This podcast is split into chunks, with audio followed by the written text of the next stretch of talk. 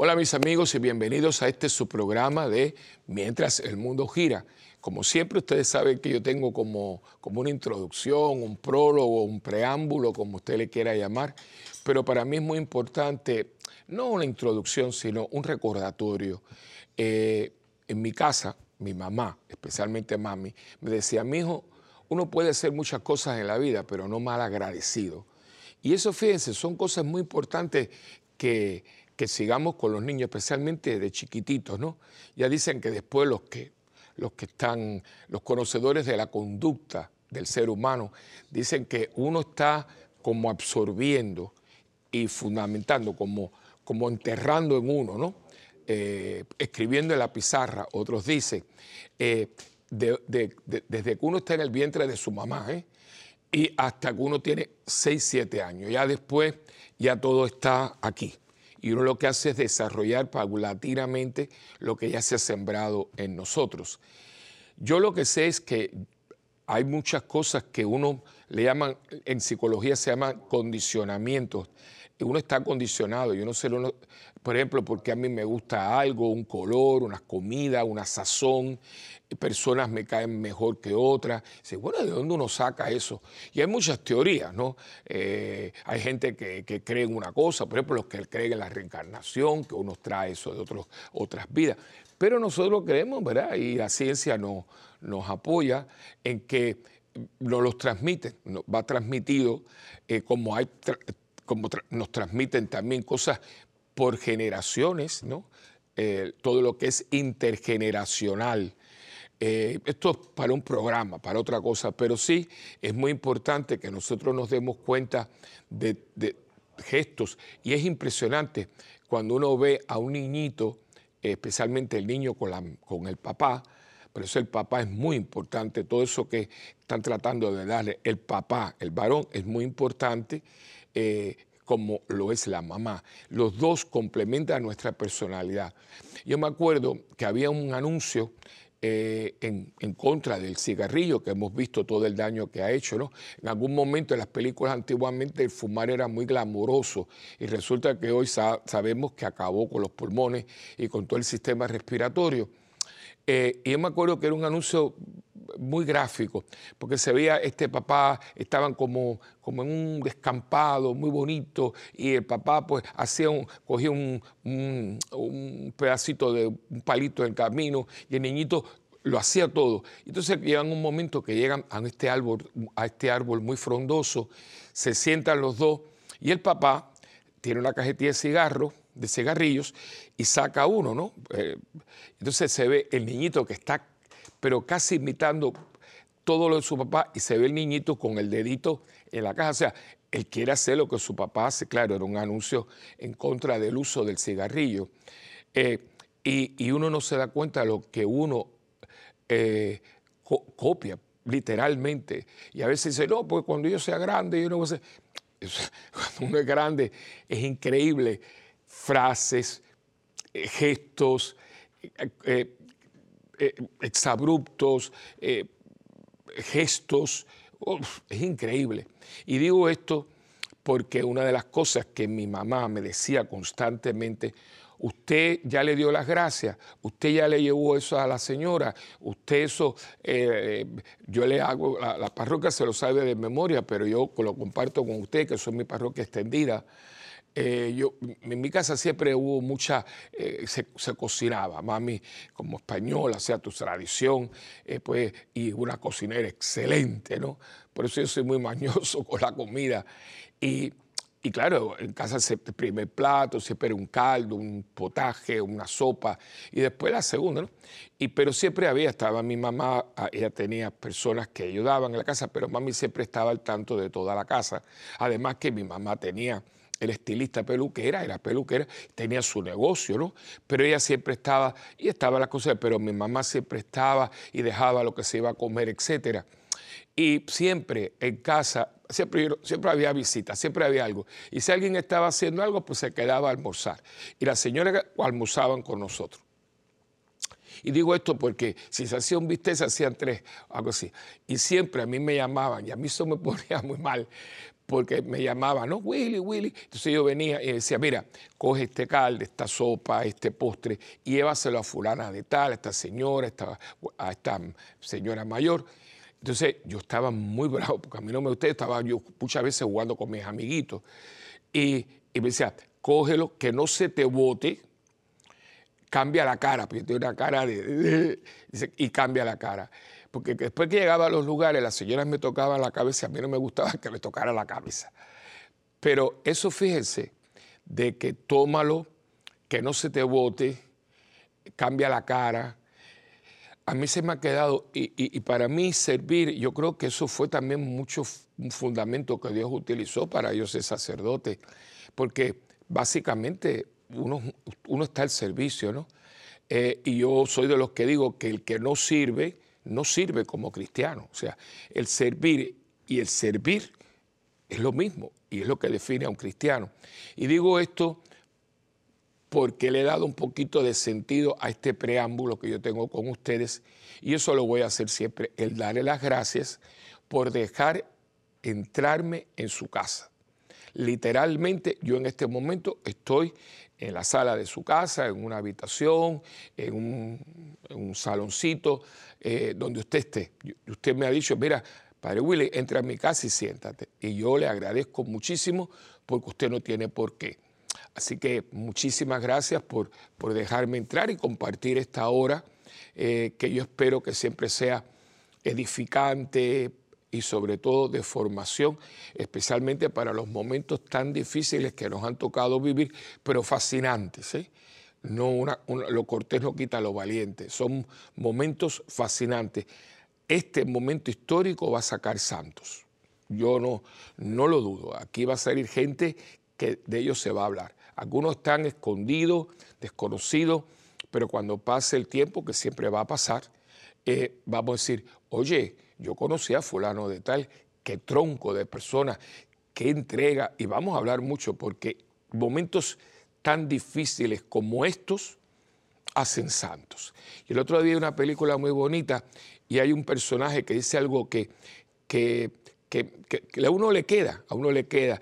Ella es una sirvienta que le está diciendo a, a su dama, ¿no? A la que, a su dama y a la dama de compañía de esta, de esta dama, le dice, ella está muy, muy apocada, está sufriendo dicho, y le dice una cosa que fíjense, se la regalo, no es mía, es de una película, se llama La hija del rey.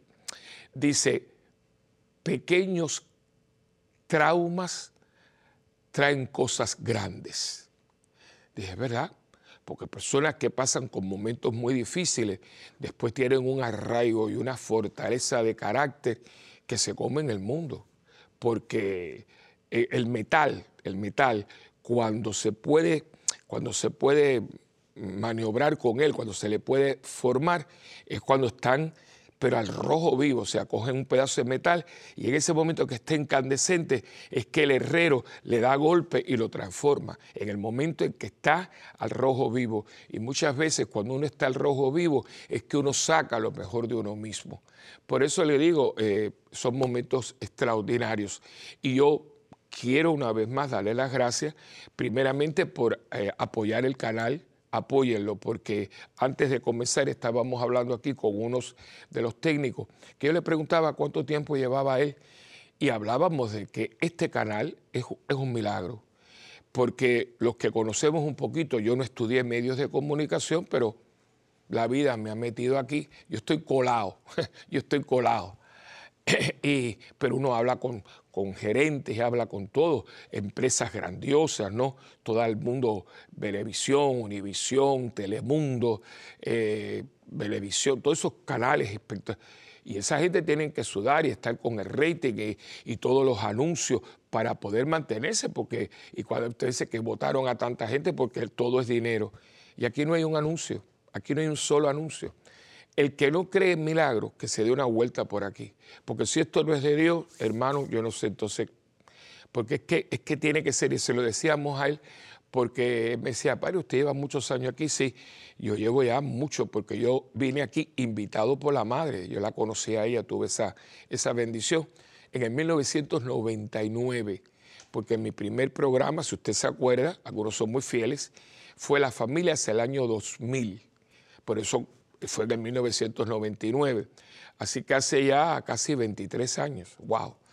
Y después de eso era por un gallo, pero entonces la madre, que no hablaba mucho español, pero entendía, me dio un voto de confianza y entonces empecé con un programa que yo amé mucho, eh, eh, Caminando con Jesús. ¿Se acuerdan que eran muchas cruces? Programa muy lindo. Después de ese vino Camino a la Santidad, que a mí como sacerdote me ayudó porque me, obligaba a estudiar la vida de los santos a cabalidad para, ¿se acuerdan? Yo los traía al momento presente. Y después este que está en mi corazón y ustedes me van, hasta tenemos ese, aquí me dice, haga una camiseta, haga una camiseta mientras el mundo gira. Que de hecho ese nombre no fue mío, fue un programa de, que estuvo en Cuba eh, con un sacerdote que muy famoso, el padre Aldeaseca que era capuchino y tenía un, verbo, era de esos oradores sagrados. Tiene hasta discos, eran discos grabados, un disco que él grabó y, llegó la, y la llegó la noche, como un hombre con una, un don que eran los famosos oradores sagrados. Y en ese, es un long play, ¿se acuerdan long play? Y él explicaba por los dos lados cómo llegó el comunismo a Cuba y cómo destruyó todo, pero con un verbo, con unas metáforas, era una obra de arte.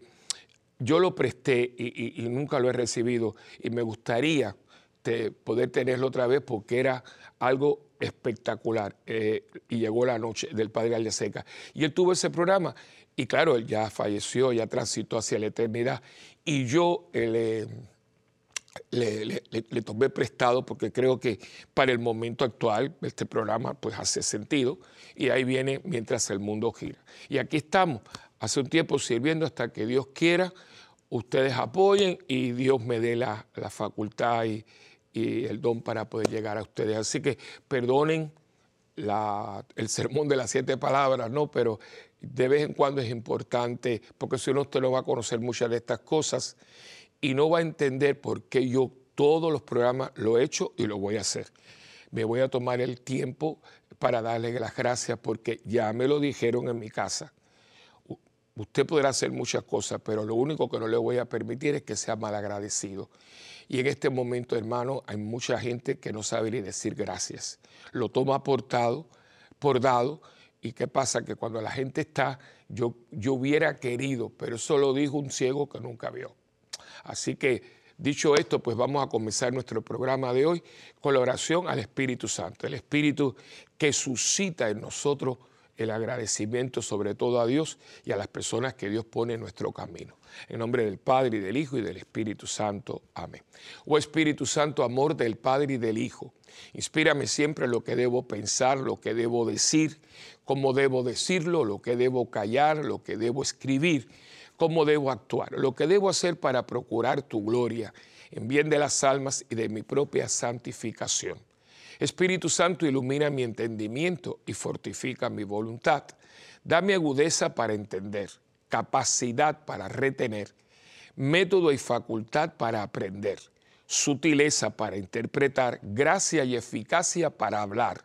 Dame acierto para empezar, dirección al progresar y perfección en el acabar. Amén. María, Madre del Buen Consejo, ruega por nosotros que así sea. En nombre del Padre, del Hijo y del Espíritu Santo. Amén. Bien. Pues como ustedes saben, yo siempre le pongo un nombre al programa, pues ya, estamos, ya estamos en, en, marzo y este año pues es uno de esos años que la Semana Santa, bueno, viene muy, muy temprano, y sobre todo eh, la cuaresma. Y la cuaresma, como todos sabemos, comienza con el miércoles de ceniza. O de ceniza. ¿Es ceniza o ceniza? Miércoles de ceniza o de ceniza, ¿no? Y esto todos lo saben porque es una de las fórmulas, de las dos fórmulas, que el ministro cuando nos impone la ceniza dice. Él puede decir dos. Hay una muy linda, muy bíblica, que es conviértete y cree en el Evangelio esa también se usa mucho, pero la que uno recuerda de todos los tiempos es, recuerda que polvo eres y en polvo te convertirás. y siempre pues el famoso día que uno ve em, cientos de personas por la calle eh, con, la ceniza, supuestamente es en la cabeza, ¿eh? porque el gesto es un gesto de penitencia, se vestían de saco y se echaban ceniza en la cabeza, ¿no? Eh, un gesto muy fuerte, ¿no? Pero empezaron a hacerle la frente y se ha quedado como en la frente, ¿no? Y hoy pues el programa quiero eh, centrarlo porque fíjense, uno dice, Ay, bueno, pero es que todos los años lo mismo. Sí y no. ¿Por qué? Porque sí, todos los años es la misa de miércoles de ceniza, apertura de los 40 días de ayuno, eh, penitencia, sacrificio, son las tres cosas que, las tres palabras clave, ¿no? Sacrificio, penitencia, oración. Pero eh, si usted se da cuenta y usted mira para atrás, usted nunca ha tenido un miércoles de ceniza igual a otro. Por ejemplo, imagínese el miércoles de ceniza, acuérdese que la pandemia del COVID comienza en marzo, un marzo, si no me equivoco, un marzo 22, 20 o 22. Eso creo que pasa a la historia. Un día 22, creo que fue 22 fue que el mundo se cerró. ¿Se acuerda que parecía una película de ficción? De hecho, hay una película de ficción que se llama El mundo que, el día en que el mundo se paralizó, algo así, porque viene un platillo, viene un... Eh, es una película bien interesante. De hecho, hay, está la película, eh, eh, está la película mm, antigua, blanco y negro, pero y después creo que fue Tom Cruise, hizo una, la misma película, pero ahora con mucho más efectos. A mí me gusta más la otra, la otra tenía como más, tenía más eh, seriedad, porque como no tenían tantos efectos, eh, la, temática, el vocabulario, el diálogo era como más, porque era, eh, venía, porque venían, porque estaban los seres humanos entrando con el lío de las bombas atómicas y estos extraterrestres vienen para decirle, ustedes no pueden estar, haciendo, están alterando eh, toda la dinámica del universo, ¿no? Muy buena. Se llama El día eh, en que se paró la Tierra, ¿no? Y hay unas tomas en esa película muy interesantes, cuando usted ve las calles vacías y todo. Y cuando vino eh, este día del cierre, usted veía las calles vacías. Fue algo, uno, yo, de hecho, cuando yo lo vi, porque estaba uno, todo el mundo cerrado, se cerró el mundo a cal y canto, ¿no? Piense ese, este miércoles de ceniza no es como aquel, y eso hace solamente dos años y medio, todavía no hacen tres años, ¿no? Y miren cómo ha ido pasando, ¿no? De hecho, tuvimos aquello que eran em, cientos y cientos de muertos, eh, un pánico porque no se sabía, creíamos hasta que estaba en el aire, y se ha ido conociendo más poco a poco. De pronto apareció la, vacuna eh, con toda la, temática que ha traído, la primera, la segunda, el famoso tercera, el booster, etc. Y se han logrado muchas cosas. De pronto apareció esta esta mutación que vino de Sudáfrica, pero todos sabemos que las personas vacunadas especialmente eh, es como un catarro malo, dolor de garganta y un por ciento altísimo, pues pasa unos dos o tres días y lo sobrepasa, no fue como la primera camada. Ha habido también lamentablemente algunas personas que, han fallecido pero no como la primera. Por lo tanto, y nos encuentra, está saliendo bastante, ha ido bajando y se va viendo una, una mejoría hasta el momento, esperando la misericordia divina. Por eso, este miércoles de ceniza no es igual al de hace dos años. Y si usted se pone a ver, sería eh, muy, eh, muy interesante uno decir, bueno, el miércoles este de ceniza dónde estoy, porque el miércoles ceniza del año pasado yo estaba en tal lugar, estaba de esta manera, me sentía de esta manera, eh, estaba consciente de esto, ¿no? Hay una, no sé si usted se acuerda, esto hace muchos años, yo era, no me acuerdo, era un jovencito, hubo un famoso apagón en todo, en todo Manhattan, pero eso fue, yo hasta el día de hoy he tratado, pero a mí todavía nadie me ha dicho, por qué aquello sucedió. Y hay muchas especulaciones, dice que si los extraterrestres, otro dice que si fue un sabotaje, fue mucho antes de las torres eh, gemelas, eh, pero fue una cosa, y fueron por horas, por horas. Y salió una película que decía, ¿dónde estabas, dónde, estabas tú cuando la luz se apagó? En inglés era, Where were you when the lights went out? Eso a mí no se me olvida. Pudieron gente que se quedaron por, horas en, uno, en ascensores. Imagínense los rascacielos de Nueva York con esos ascensores. Hubieron gente, y no fue una hora, fueron horas. Fue una cosa hasta el día de hoy que yo sepa, a lo mejor usted lo sabe. Yo hasta ahora nunca supe, o la verdad, por qué aquello sucedió. Porque no fue un pedacito, fue todo, todo Nueva York, completo. Y estamos hablando de una ciudad como Nueva York. Y fue por horas. Entonces, hay gente que dice, cuando llegue ese día, dice, ah, yo me acuerdo cuando eso pasó, yo estaba en tal lugar. Bueno, hoy podríamos nosotros tomar esa frase y decir, este miércoles de ceniza, ¿dónde me encuentra a mí? Vamos a, todo el programa, lo vamos a poner ahí, ¿no? Este miércoles de ceniza, ¿cómo lo encuentra usted? ¿Cómo lo encuentra y dónde lo encuentra? Esas son las dos preguntas que vamos a estar hoy compartiendo un poquito, después veremos el texto. O sea, este miércoles de ceniza, ¿cómo me encuentra a mí como persona, como cristiano, como católico, como cristiano católico, como miembro de mi familia, como persona, como individuo, mis afectos, mis amistades, mi trabajo, mi edad, mi edad, eh, mi salud. Son cosas que uno puede sentar. No estamos a final de año ni a comienzo de año, pero sí estamos en un día muy, muy, eh, muy definido, muy trascendental para la vida de un cristiano, porque hoy comienza la cuaresma. O sea, el miércoles ceniza, con toda esa realidad, es fuerte, ¿no? Porque lo que nos van a decir no es cualquier cosa, ¿no? Y más hoy que muchísimas personas están siendo incineradas, o sea, no dejan, dejan escrito que no quiere que los entierren corporalmente, ¿no? sino que ellos quieren que, los, eh, que los cremen. Y hoy la, estaba hablando porque la arquidiócesis tenemos, en nuestra arquidiócesis tenemos una entidad que se llama Servicios Funerarios Católicos que créanme, ha hecho una diferencia. Claro, son servicios, hay que pagarlos y todo, pero el trato, estoy consciente porque conozco al gerente, muy amigo, eh, los dos, eh, Luis y Eric, son personas muy cabales y, hacen esto con mucho respeto, son católicos los dos, fervorosos, y ellos hacen mucho, mucho hincapié en toda la empleomanía de tratar a la gente, de que esto no es un negocio.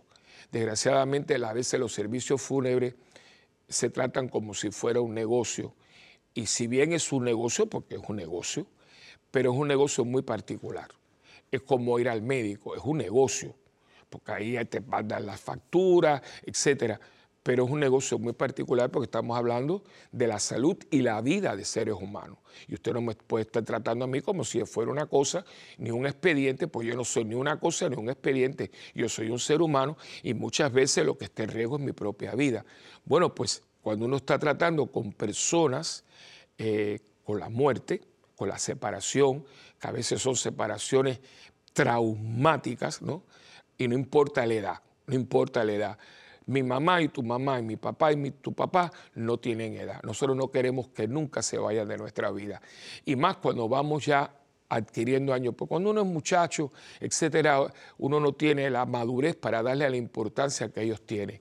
Ahora, cuando uno va cogiendo edad, uno se da cuenta de que, ay, ay mami, ay papi, si estuvieras aquí. Porque esas son la gente que a nosotros nos aman incondicionalmente. Y cuando se va, sabemos que no hay reemplazo.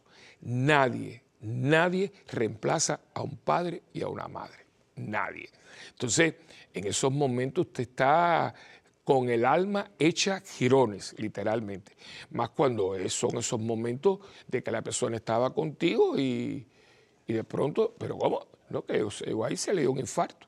Y eso está a la orden del día, ¿no? Entonces, pues, eh, es, traumático, es, bastante traumático y hace mucha falta.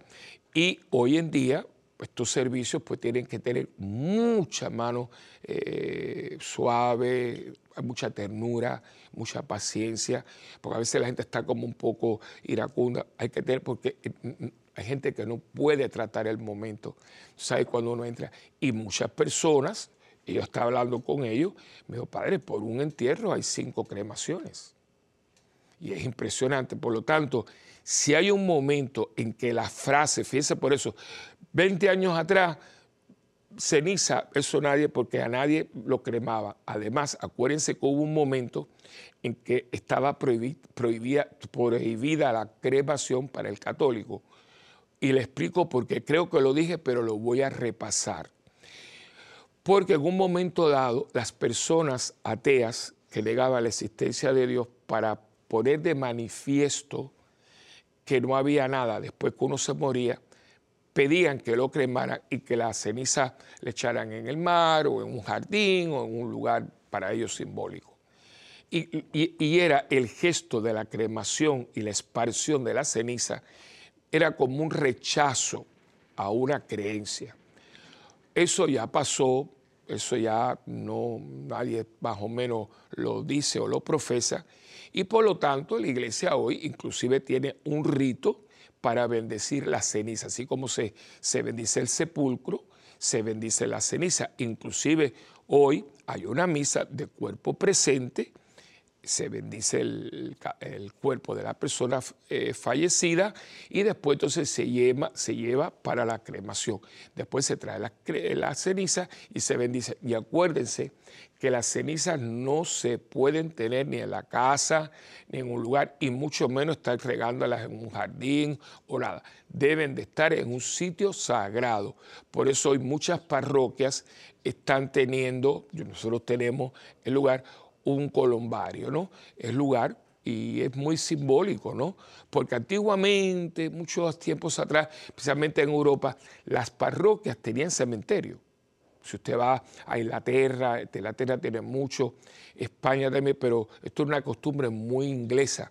Y usted va a ver, las ve las películas, que está la iglesia y todo, y al lado hay un campo santo. La gente quería estarse enterrada en una iglesia, ¿no? En los terrenos de una, de una parroquia.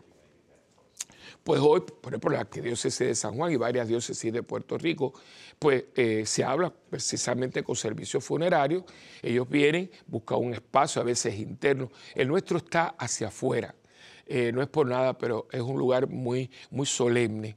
Un lugar mm, se ha hecho con mucha, con belleza espiritual y muchas personas van. De hecho, el, eh, dentro de toda la estructura hay una fuente con un ángel no llorando, sino en una posición de oración.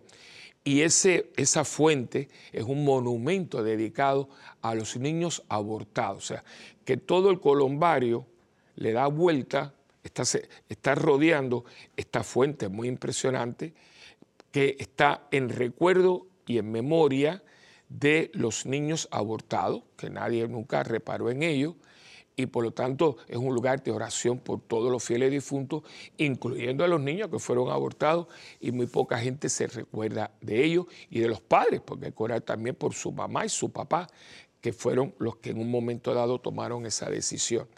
Y fíjense, cómo no es que yo me he sacado nada de la manga, es que todo esto tiene que ver con el miércoles de ceniza, porque estamos hablando de realidades que tienen que ver con esa separación nuestra del mundo este físico en que vivimos.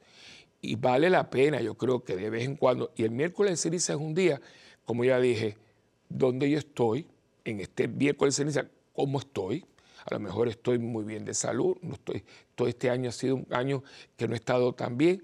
Pues entonces uno se sienta y utiliza el miércoles de ceniza para hacer una evaluación y nos y nos proyecte a la cuaresma que estamos comenzando, ¿no? Para que no sea más de lo mismo, porque no es más de lo mismo. Todo depende de cómo yo lo voy a hacer. Pero vamos a dar una pequeña pausa y venimos enseguida con tu programa de siempre mientras el mundo gira.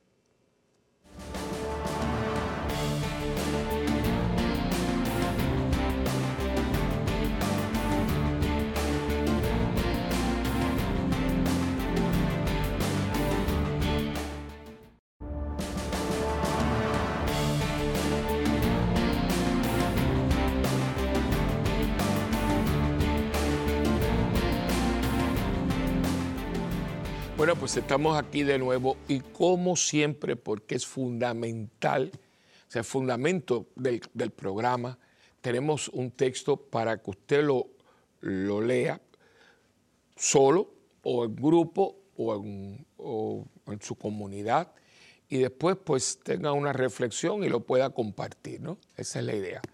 Eh, usted por mucho que yo le pueda caer bien, porque ustedes me caen bien, así, pero porque yo le pueda caer bien a ustedes, ustedes no me vienen a escuchar a mí por escucharme a mí, porque yo tengo opiniones personales, etcétera, pero todas tienen sus limitaciones, ¿no?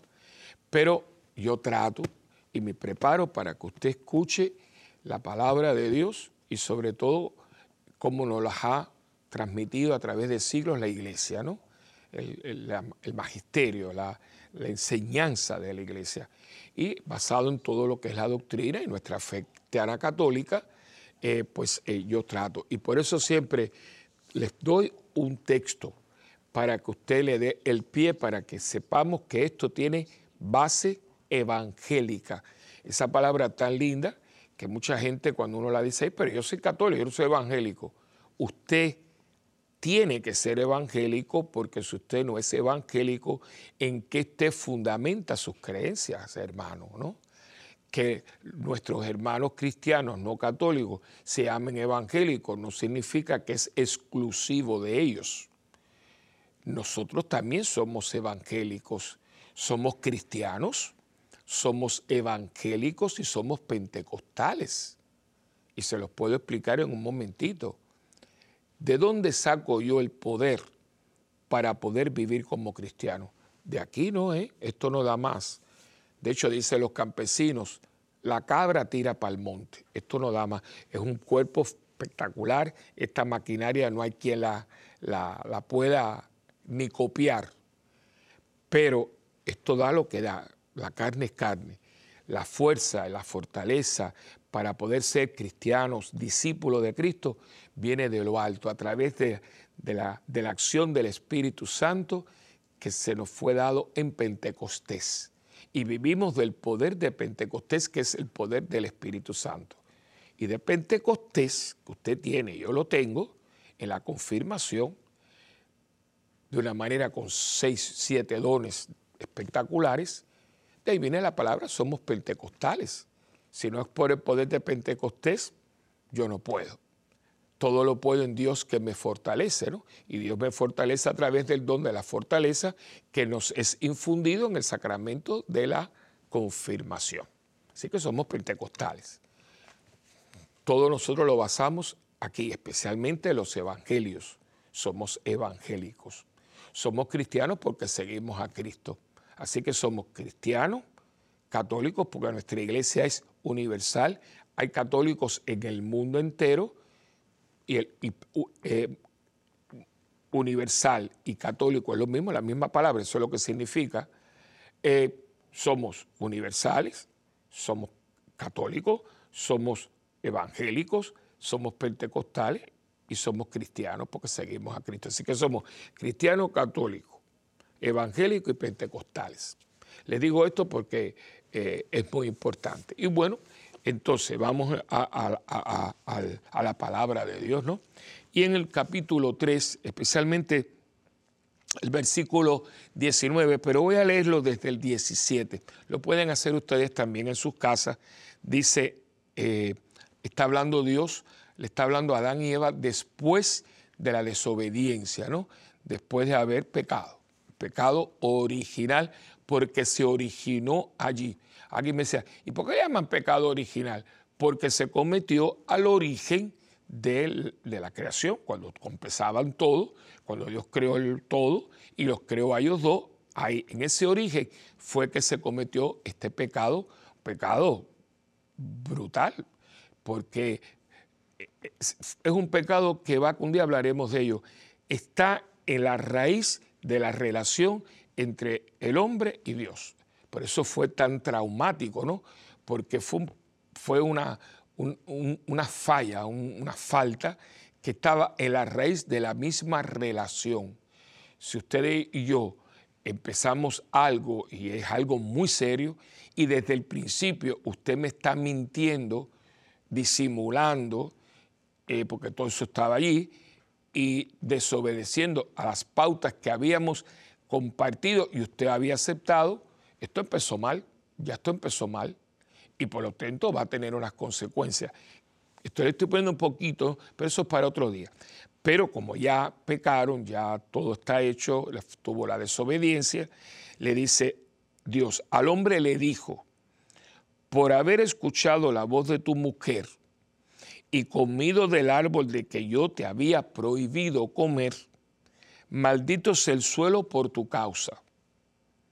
Con fatiga sacarás de él el alimento todos los días de tu vida.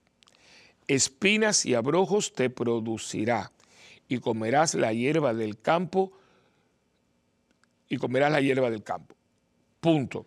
Con el sudor de tu rostro comerás el pan hasta que vuelvas al suelo, pues de él fuiste tomido, tomado, porque eres polvo y al polvo tornarás.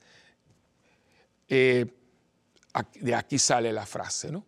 La frase que usted va a escuchar viene tomado del capítulo 3 del libro del Génesis, eh, versículo 19. Y como ustedes ya saben, eh, esto, hasta el día de hoy, esto,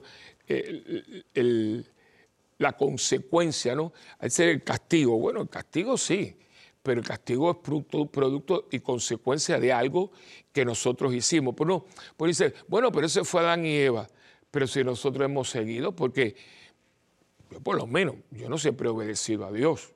Muchas veces uno cree que uno sabe más que Dios, y porque ahí están los diez mandamientos, que son diez mandamientos, no son diez sugerencias. No es para que yo coja uno y otro no, porque los tres primeros mandamientos tienen que ver con nuestra relación con Dios. Los otros siete tienen que ver con nuestra relación los unos con los otros. Y si usted se pone a verlos, ninguno de ellos es, pesado como tal, al contrario, Él no matará, Él no codiciará los bienes ajenos, Él no matarás, Él no robarás. Eso, eso es para nuestro bien, porque si la gente no fuera egoísta, avariciosa, si no fuera eh, eh, eh, homicida, si no fuéramos ladrones, corruptos, esto sería, usted se imagina toda América Latina y algunos otros países de Europa con políticos no corruptos. Piénselo por un momento. Esto sería una panacea, porque cada vez, y, no, hay, no hay ninguno que se salve, todos siempre están criticando al otro, pero parece que esto se pega, esto es muy contagioso porque, oígame, constantemente cogieron a fulano, cogieron que esto, que lo otro. Digo, pero Dios mío, esta gente no aprende que tú puedes robar varias veces, pero no todas las veces porque te van a... Y, esto y vuelven y salen. Y digo, pero ¿por qué? Si usted corrió para un puesto público, para servir a la gente, no para, para, para robar. Y, es, es muy triste, porque personas que que uno ve que, era, que eran buenas. Ahora mismo en Puerto Rico hubo un caso, una persona que era muy amigable, era gente eh, querido por el pueblo. Y cuando salió todo a la luz, que por cierto fue en tiempos de Navidad, a mí me dio un dolor porque no bueno, que no parecía una persona mala, pero cosas tontas de relojes y carros exuberantes. Digo, ¿pero por qué? ¿Por qué empezamos a jugar con fuego? y el que juega con fuego se quema. Así que, pero somos hijos de Adán y Eva. ¿eh? Es muy fácil decir, no, porque Adán y Eva, pero Adán y Eva, ¿qué? Si yo no soy Adán y Eva y muchas veces cometo muchísimo más, porque nosotros tenemos un conocimiento más de Dios que Adán y Eva. Así que digo esto para no empezar echando culpa, porque aquí no es cuestión de echar culpa, sino de estar reflexionando sobre la, la realidad. ¿no? Hay una consecuencia, y una consecuencia que aunque usted no crea en Dios, pero no cree en nada, usted tiene que aceptarlo porque si no lo acepta, se va a morir del susto. No es como la gente que le tiene mucho miedo a la muerte. Digo, bueno, pues mire ve cómo usted va a lidiar con este tema, porque aunque usted le tenga miedo, por mucho que quiera no pensar en ello, se va a morir del susto porque todo el mundo se muere. Es la única ley, la única ley que no tiene excepción. porque dice, verá, los juristas, toda regla tiene excepción. Hay una regla que no, todo el mundo se muere. Y yo siempre he dicho que es el gran acto de justicia de Dios. ¿Por qué? Porque como todo el mundo se muere, aquí todo el mundo le llega lo mismo, porque la vida, la vida, la justicia, eh, no en balde le ponen una venda, no siempre es igual para todo el mundo, porque hay muchas personas que tienen acceso a grandes abogados eh, y, como dice el refrán, el que tiene padrino se bautiza, porque a veces usted ha visto eh, casos que se, pero eso era obvio, cómo ese hombre salió pero tuvo unos abogados que aquellos, aquella gente le saca punta hasta un lápiz que no tiene ya ni, ni goma. Y usted lo ha visto, no voy a entrar en ninguna particularidades, pero se han dado con grandes personalidades, etc. Pero si eso era obvio, pero eso ha pasado. Y eh, cuando la persona no tiene dinero, no tiene los medios, muchas veces le ponen un abogado del pueblo a veces son muy buenos, pero a veces son personas que están comenzando, ¿no? No, no son unos abogados, ¿no? De esas grandes miniseries que hemos tenido, ¿no?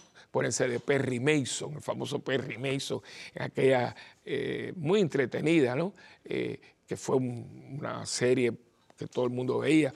Y ahora trataron de hacer una nueva, pero fue un desastre, una basura. Pero la, la, la famosa que era con famoso ah, eh, eh, Raymond Burr, se llamaba el, abogado, y la secretaria Della Street, ¿no? Eh, ella, pues, era Della, era la secretaria del de Perry Mason, y, ganaba todos los casos. Y la verdad que era porque estaban basados en unas novelas de el Great Gardner. Y entonces cogieron las novelas y, dice, y fue muy... Pero él siempre ganaba, él siempre ganaba. Bueno, pues, pero la vida no es así, no es así, todos lo sabemos. Entonces, ¿dónde es la justicia? Pues mira, a veces la gente se muere y en este mundo no ve la justicia, pero hay un momento en que todo caerá en su sitio. ¿Cuándo? Cuando uno transita. Y no voy a dar mucho hincapié porque yo hablé un día de la palabra, ¿no? Transitar, aprendamos la palabra. Nosotros no morimos. Nosotros como cristianos transitamos. Una palabra que está compuesta de un verbo y una preposición. el verbo es eo, eo, ere, ibi, y se conjuga. De ahí viene la palabra éxito, esa palabrita que usted ve en todo y en todos los idiomas, ¿eh? éxito, salida. Bueno, pues es el verbo salir con la preposición eh, eh, pre, entre, pre preescolar, ¿no? antes de. Bueno, pues cuando usted coge el verbo eo y le pone el, prefijo trans, transatlántico, transporte, eh, todas esas palabras es eh, a través de, bueno, pues a través de la salida, nosotros vamos hacia la eternidad.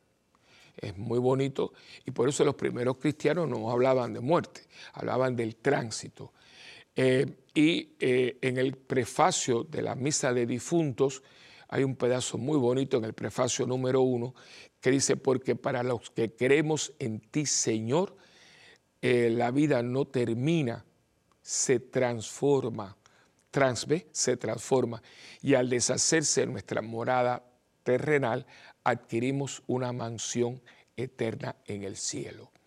Y usted lo ve, el tránsito ¿no? hacia la eternidad con Dios. Toda nuestra existencia humana está dirigida hacia allá. Entonces, cuando llega el miércoles de ceniza, es una oportunidad de uno pararse frente a una realidad. Cuando uno llega el momento de su cumpleaños, que están los pasteles, los bizcochos, los cakes, como usted le llame, yo no sé si usted se da cuenta de que le están dando un año más de oportunidad. Si uno supiera que esa velita cuando la sopla no hay tanto, tanto jaleo y tanto, es un momento más, pero Dios no ha terminado todavía conmigo. Hay algo que yo tengo todavía que hacer eh, y, Dios espera que yo lo haga con su gracia, con su compañía, con la ayuda y, sobre todo con la asistencia de, de, la iglesia, que es nuestra madre y nos ayuda y nos acompaña a través de la vida para poder dejar un legado, porque ese legado es lo que dejamos y, el que nos acompaña para decirle, Señor, mira, tú me diste unos años, tú me diste un tiempo, tú me diste unos talentos, eh, y aquí están. Ahí viene entonces el Evangelio de los talentos, ¿no? Y por eso le decía, este miércoles de ceniza, ¿dónde me encuentra y cómo me encuentra, ¿no? Me encuentra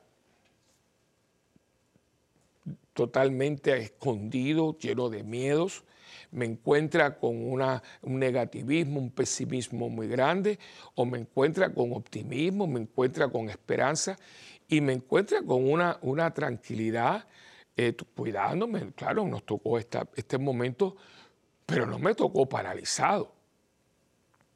Que mucha gente, eh, tomando la realidad de, esta enfermedad, de esta pandemia, eh, que ojalá se vaya, pase de pandemia a epidemia, ¿no? La palabra pan es mucho, ¿no? Por eso esto no era como está, no estaba localizado en un país o en algunos países, sino fue completo, por eso es pan, ¿no? Pandemia, pero cuando empiece y vaya disminuyendo y desaparezca, pues se le quitará el nombre de pandemia y le pondremos el nombre de epidemia hasta que sea una epidemia que ha cesado. Esperamos con Dios que nos dé otro gesto más de misericordia. Y, durante todo este tiempo uno tiene que hacer una evaluación, ¿no? Eh, y el miedo, yo lo he dicho anteriormente, no es de Dios. Eh, muchas veces, 365 veces, el Señor nos dice la palabra, no tengas miedo. Jesús cada vez que se aparece le está diciendo a sus apóstoles, no tengas miedo.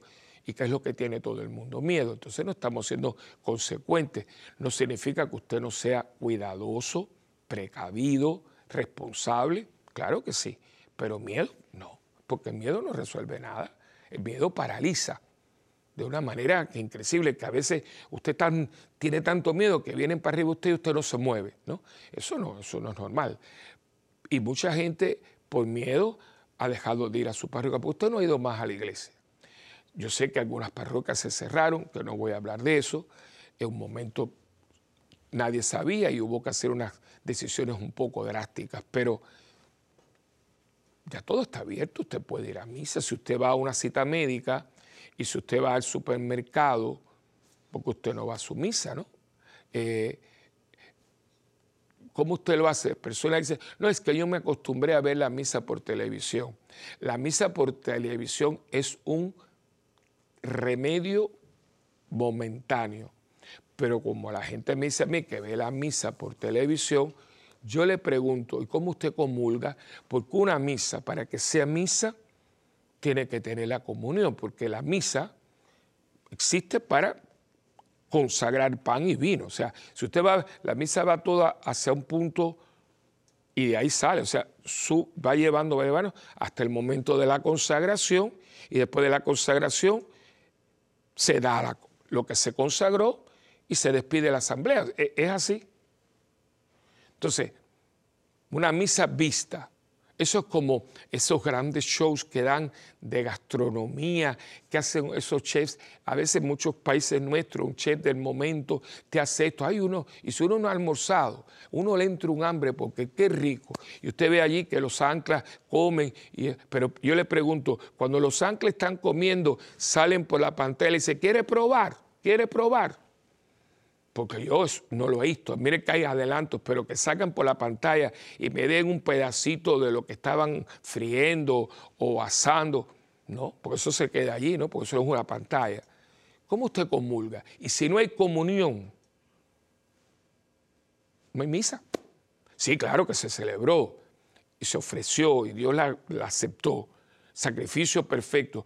Pero el que se ofrece, se ofrece. Fíjese, se ofrece pero se ofrece a Dios y se nos ofrece a nosotros, porque literalmente usted y yo nos comemos a Dios en la misa.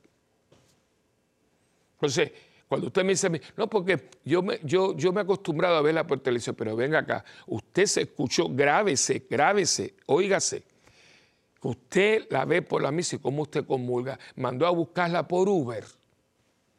Porque como la gente hoy manda a buscar todo por Uber, que no es lo mismo, porque no es lo mismo que salga una comida de la cocina del restaurante a la mesa, que vaya a un carro, que y, y las papitas, todas esas cosas, vienen que parecen chicle, porque ya no, porque no es normal. La comida está hecha para salir de la cocina a la mesa, y especialmente comida, por ejemplo, todo lo que es la comida italiana, la española, mucha de nuestra comida mediterránea es de, aquí para acá, porque ya después no sabe igual, ¿no? Las pastas todas. Eh, hay gente que yo sé que le gusta la pizza fría, esa cosa, pero si usted le habla a un cocinero italiano, eso es de la lasaña, eso es de aquí para acá, y en todas las cocinas, ¿no? Eh, la comida caliente. Yo sé que hay gente un poco media rara, pero eso es así. Entonces, la misa, la misa es pan y vino que se convierten literalmente, porque hay una transustanciación del pan en el cuerpo, sangre, alma y divinidad de Cristo y el vino igual. Para entonces alimentarme espiritualmente para que yo pueda ser el hombre y la mujer que Dios quiere que yo sea. ¿Cómo usted comulga? Igual que la gente dice, no, porque a mí me trae la comunión el ministro, pero acuérdese una cosa, ¿eh? no abuse de esto. Eso es para personas encamadas o que por orden médica no debe salir de su casa. Pero si usted va a la peluquería y usted va a visitar a fulano y se viste muy bonito para ir a ver al médico, y porque usted no puede ir a la misa el domingo. Por eso le digo, miércoles de ceniza, cuando llegó a tu vida, cómo te encontró y dónde te encontró. Me encontró que no tengo sentido de nada, me encontró mediocre, me encontró muy tumbado, me encontró muy negativo. Pues hermano, tiene 40 días para entrar en el tiempo de cuaresma, que es un tiempo de meditación, reflexión, penitencia, ayuno, se me había olvidado esa palabra, para prepararnos a la gran semana mayor que es la Semana Santa un tiempo privilegiado y nos encuentra en una situación que no teníamos el año pasado y mucho menos el año anterior.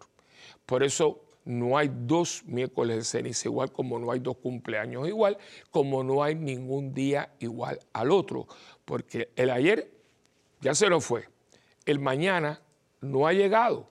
¿Qué es lo que usted y yo tenemos? Este momento, este día, este miércoles de ceniza.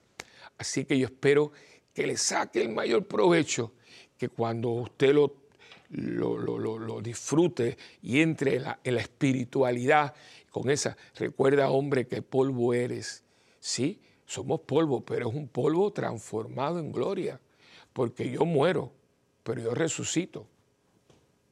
Ahí todavía no estaba el triunfo de Cristo que mata la muerte y nos trae la nueva vida pero eso es para otro programa. Bueno, hemos llegado ya casi al final. Acuérdense que ustedes y yo tenemos un pacto, una alianza muy bonita, que yo oro por ustedes, ustedes oran por mí y juntos por el mundo. Y no dejen de escribirnos a mundogira.ewtn.com y también me pueden escribir a mi Facebook, que es eh, Padre Willy Peña, nuestra parroquia, eh, que es Santa Bernardita. Eh, .org, estamos en YouTube también que es SBTV, ahí están todas las misas y todo, y pueden llamar también a la parroquia al 787-7620375. Y eh, acuérdense que por favor su donación es muy importante porque nosotros, aparte de su oración y su contribución, pues siempre dependemos de ella para que este, esto, esto que es EWTN pueda llegar a ustedes y a mucha más gente que necesitan una, una barbadita de la, eh, en el hombro para seguir adelante. Necesitamos ayudarnos los unos a los otros. Eh, cuídense mucho, aprovechen este momento, no lo dejen pasar, porque este es nuestro miércoles de ceniza. Dios nos los dio. Vamos a aprovecharlo y, para eh, organizar bien nuestra cuaresma. Que Dios me los bendiga en el nombre del Padre y del Hijo y del Espíritu Santo. Amén. Y hasta la próxima en este tu programa de Mientras el mundo gira.